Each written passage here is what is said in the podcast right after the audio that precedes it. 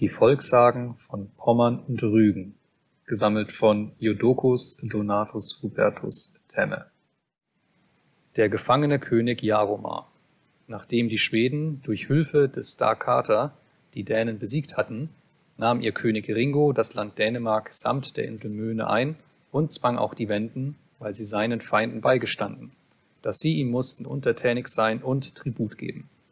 Dieses blieb also, bis nach etlichen Jahren Sievert König in Dänemark wurde. Gegen den setzten sich die Wenden und weigerten sich, ferner Tribut zu geben. Allein der König Sievert zog mit vielem Volke gegen sie und bezwang sie wieder.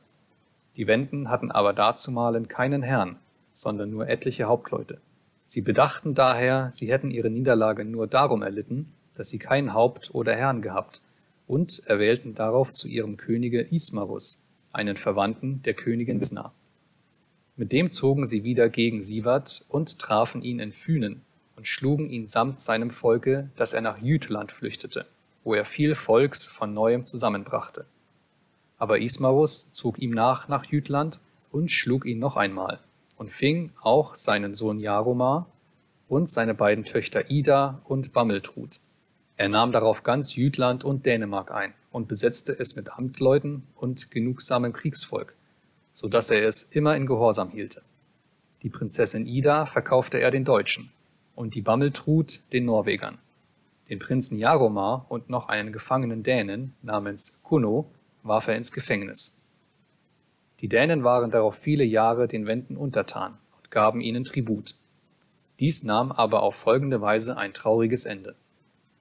Als nämlich Ismarus, der Wendenkönig, meinte, dass er die Dänen nun für immer unter seiner Gewalt und Gehorsam hätte, dauerte ihn zuletzt das elend und schwere Gefängnis des Prinzen Jaromar und seines Gesellen Gunno. Er entließ sie daher ihre Haft und tat sie in ein Vorwerk, wo sie mussten arbeiten helfen. Da hat sich besonders Jaromar so fleißig erzeigt, dass jedermann Mitleid mit seinem Unglücke hatte und ihn der König zuletzt zum Meier über das Vorwerk setzte. Auch diesem Amte stand er so wohl vor, dass der König ihn sowohl um seines Verstandes und Fleißes als auch um seiner Geduld willen liebgewonnen, ihn zu sich an seinen Hof genommen und ihn zu seinem vertrautesten Rate gemacht hat, mit Vertröstung, ihm mit der Zeit noch zu etwas Besserem zu verhelfen, so er sich ferner ehrlich und treu erzeigen würde.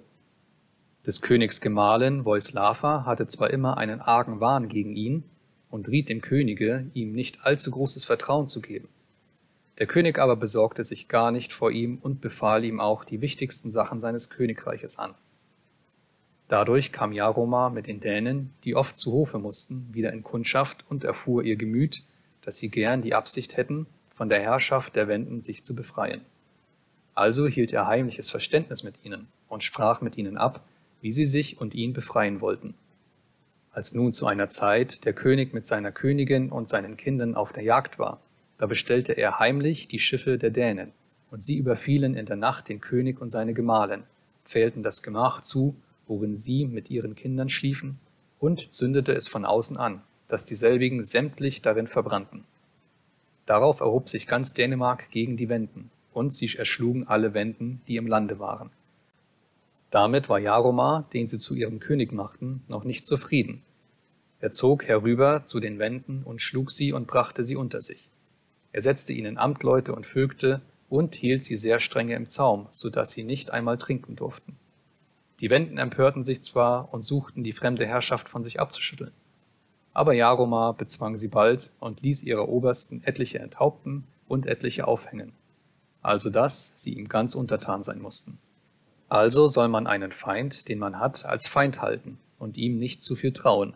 Denn hätte der König Ismarus das getan, so wäre ihm und den Wenden so großes Unglück nicht widerfahren. Und er samt seinem Gemahl und Kindern hätte noch lange gelebt und wären Herren gewesen.